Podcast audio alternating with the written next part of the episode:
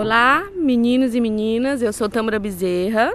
Eu sou escritora e contadora de contos para miúdos e graúdos e conto contos no Brasil e conto contos em Portugal. Eu venho do Nordeste do Brasil, uma região que tem muitos contos e recentemente andei pelo sertão, pela praia, pela montanha e fui ouvir os contadores de tradição lá do meu lugar. Então ouvi histórias engraçadíssimas e contei-as lá. Registrei algumas em, em um livro e a história que eu vou contar agora é uma dessas que ouvi, mas que não está no livro. Ela ficou muito no meu coração porque é uma história muito engraçada. É uma história que nos prova que a esperteza é muito, muito maior que a força. Então vamos lá. Assim me contaram. Existe numa mata brasileira muitos bichos bem brasileiros. E não existe bicho mais brasileiro do que onça e macaco. O macaco muito esperto andava por aí nesse tempo. Os macacos não andavam em cima das árvores, eles só andavam no resto do chão.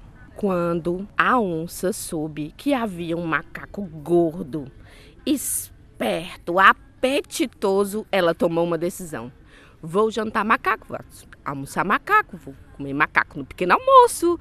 Eu vou fazer guisado de macaco, assado de macaco, churrasco de macaco. Tomou a decisão e como? Não ficou de boca fechada, saiu espalhando a conversa que iria almoçar o macaco. Outro bicho bem brasileiro, o papagaio, espalhou toda a conversa que a onça queria assar o macaco, cozer o macaco, cozer o macaco. Então saiu gritando por aí. Quando esse assunto chegou aos ouvidos do macaco, ele tomou uma decisão.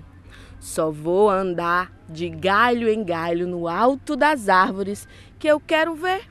Essa onça vir me prender e subia e subia a cantar. Quero ver, quero ver, quero ver. Quero ver a onça vir me prender e a onça passar fome. A passar fome, a passar fome. Tomou uma decisão. Vou me fingir de morta. Finjo-me de morta, fico deitada quando vierem conferir, eu capturo o macaco para mesa e um outro curioso de sobremesa. Deitou-se numa clareira e ficou imóvel. Quando o papagaio passou, passou de novo, gritou a mata inteira: Dona Onça morreu!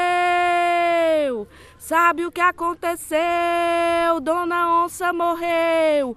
Veio bicho de cair de lá do céu, da terra, da água, do mar, para conferir se a onça estava morta.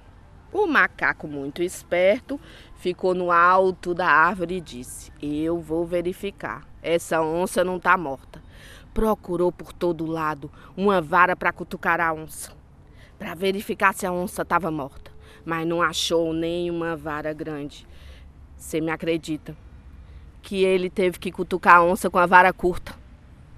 Por medo da onça estar mesmo viva, teve uma ideia e perguntou na mata: A onça já espirrou? Todo mundo, como compadre? A onça já espirrou?